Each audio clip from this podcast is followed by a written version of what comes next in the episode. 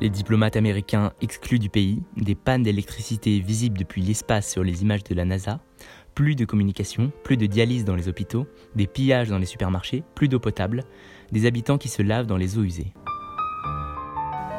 Bonsoir et bienvenue dans l'actualité du dimanche 17 mars 2019.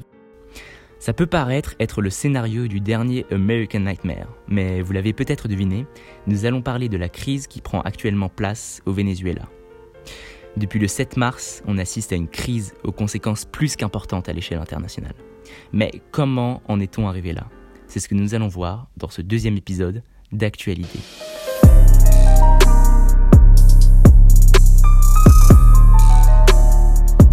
Dans les années 2000, le Venezuela est le pays le plus riche d'Amérique du Sud. Il faut dire qu'il possède les plus grandes réserves de pétrole du monde. De 1999 à 2013, c'est Hugo Chavez qui dirige le pays. Il est le président de la République bolivarienne du Venezuela. Il l'a d'ailleurs fait adopter par une nouvelle constitution en 1999. Au-delà de son autoritarisme et de ses liens avec des régimes tels que la Russie de Vladimir Poutine, l'Iran de Mahmoud Ahmadinejad, la Libye de Muammar Kadhafi, la Syrie de Bachar al-Assad, le Cuba de Fidel et Raúl Castro, que des bisounours en somme, il remporte une très grande adhésion du peuple. En fait, Chavez se sert en partie de l'argent de l'or noir pour réaliser des programmes sociaux. Mais en 2013, il meurt. Et c'est son vice-président, Nicolas Maduro, véritable fils spirituel, qui reprend le flambeau.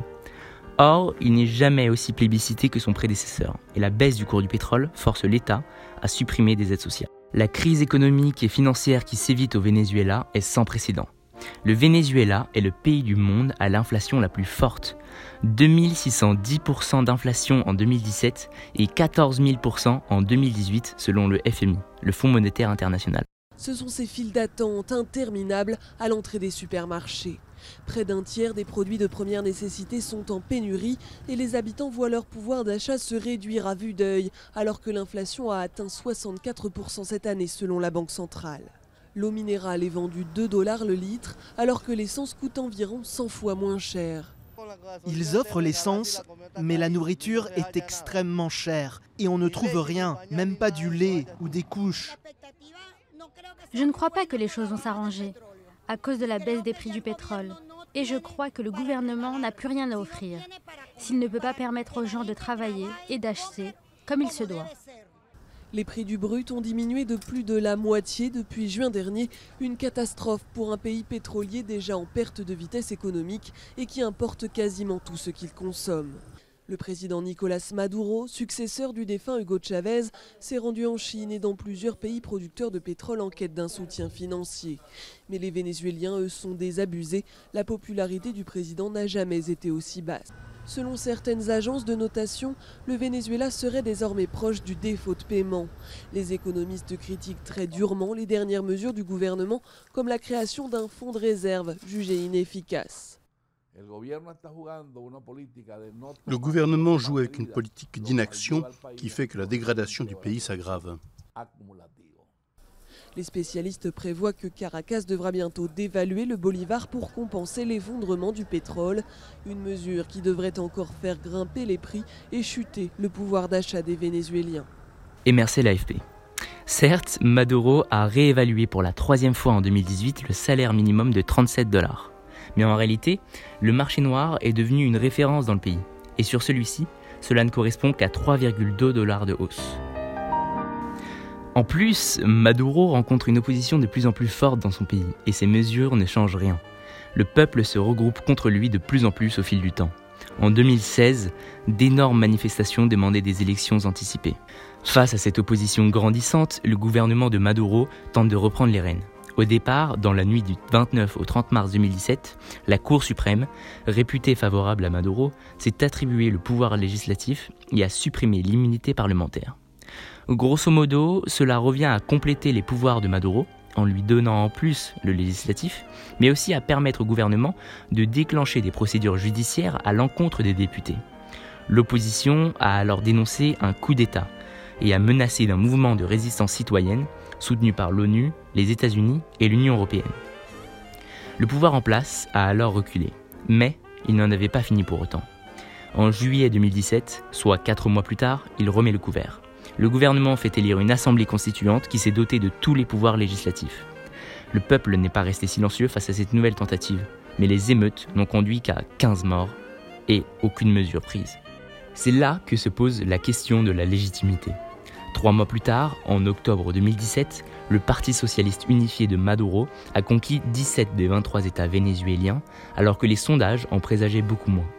La Mesa de la Unidad Democrática, la coalition de l'opposition, qui a remporté les cinq États restants, a dénoncé de nombreuses fraudes. Les heures d'ouverture et de fermeture des bureaux de vote n'ont pas été respectées. Le gouvernement n'a accrédité aucun observateur international capable de certifier les résultats des urnes. Les militaires ont empêché l'accès des journalistes aux bureaux de vote. Et des groupes paramilitaires chavistes ont intimidé les électeurs avec des armes à feu et des grenades lacrymogènes et l'armée les a laissés faire. Du coup, la majorité de la communauté internationale, et notamment Washington, ne reconnaît pas l'Assemblée constituante et la réélection de Maduro. Par contre, le Parlement et son président, Juan Guaido, élu en 2015, sont légitimes. C'est donc naturellement que Juan Guaido s'est autoproclamé président vénézuélien par intérim le 23 janvier 2019 à Caracas. Et c'est précisément là que la crise vénézuélienne devient une crise internationale. Guaido est soutenu et reconnu par les États-Unis, le Canada, le Brésil et la plupart des pays d'Europe comme l'Espagne, le Portugal, l'Allemagne, le Royaume-Uni et la France. Maduro, lui, est principalement allié à la Chine, la Russie et l'Iran. Beaucoup, comme l'ambassadeur vénézuélien en France, demandent aux puissances internationales de ne pas s'ingérer dans la vie politique du pays.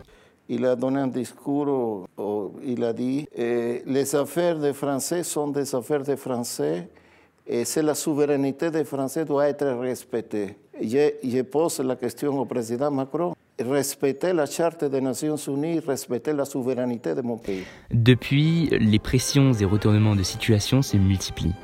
Depuis le jeudi 7 mars, le pays subit la plus grande panne électrique de son histoire. Si le pays était déjà embourbé dans l'inflation, on assiste à des scènes effroyables. Les villes sont plongées dans le noir, les réseaux de communication ne fonctionnent plus. 15 malades rénaux sont morts. Plus de médicaments, plus de nourriture. Les habitants s'approvisionnent en eau sur les rives du Guer, très polluées, et dans les canalisations même des eaux usées. Guaido a répondu à ce blackout en déclarant l'état d'urgence dans le pays, pour, je cite, éviter que ce genre de situation ne se normalise au Venezuela. De son côté, Maduro appelle à la résistance active et accuse les États-Unis d'une attaque cybernétique. Il a d'ailleurs lancé une enquête et demandé à ses alliés de faire de même. La Chine a montré son soutien en déclarant espérer que le Venezuela trouve l'origine de cette panne et a envoyé du soutien logistique. Bien sûr, l'oncle Sam dénie toute responsabilité, mais il ne faut pas oublier le passé chargé des deux pays. Autrefois premier acheteur du pétrole du Venezuela, Donald Trump a appliqué des sanctions économiques et menacé militairement ce dernier. Récemment, le 12 mars, le pouvoir vénézuélien a renvoyé les diplomates américains. Pourtant, les experts internationaux reprochent à l'État socialiste vénézuélien un manque de rénovation des infrastructures. Néanmoins, cet épisode ne manque pas d'ajouter de l'huile sur le feu des relations internationales. Plus de 500 000 Brésiliens qui vivent à la frontière souffrent des pannes d'électricité. En plus, en 2017, cette crise a poussé 20 000 personnes par jour à quitter le pays. Et bien sûr, cela ne plaît pas trop au nouveau gouvernement de droite de Mauricio Macri en Argentine, Martin Vizcarra au Pérou et Jair Bolsonaro au Brésil.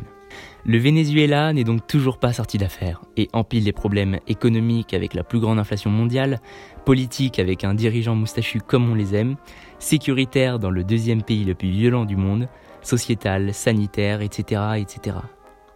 Merci d'avoir écouté ce podcast et merci beaucoup de votre soutien pour le premier épisode. Désolé du retard pour le deuxième, mais un troisième sur la situation en Algérie devrait sortir la semaine prochaine. N'oubliez pas de commenter, liker, disliker, partager, souscrire, noter. Et c'est tout pour cette fois, merci à vous.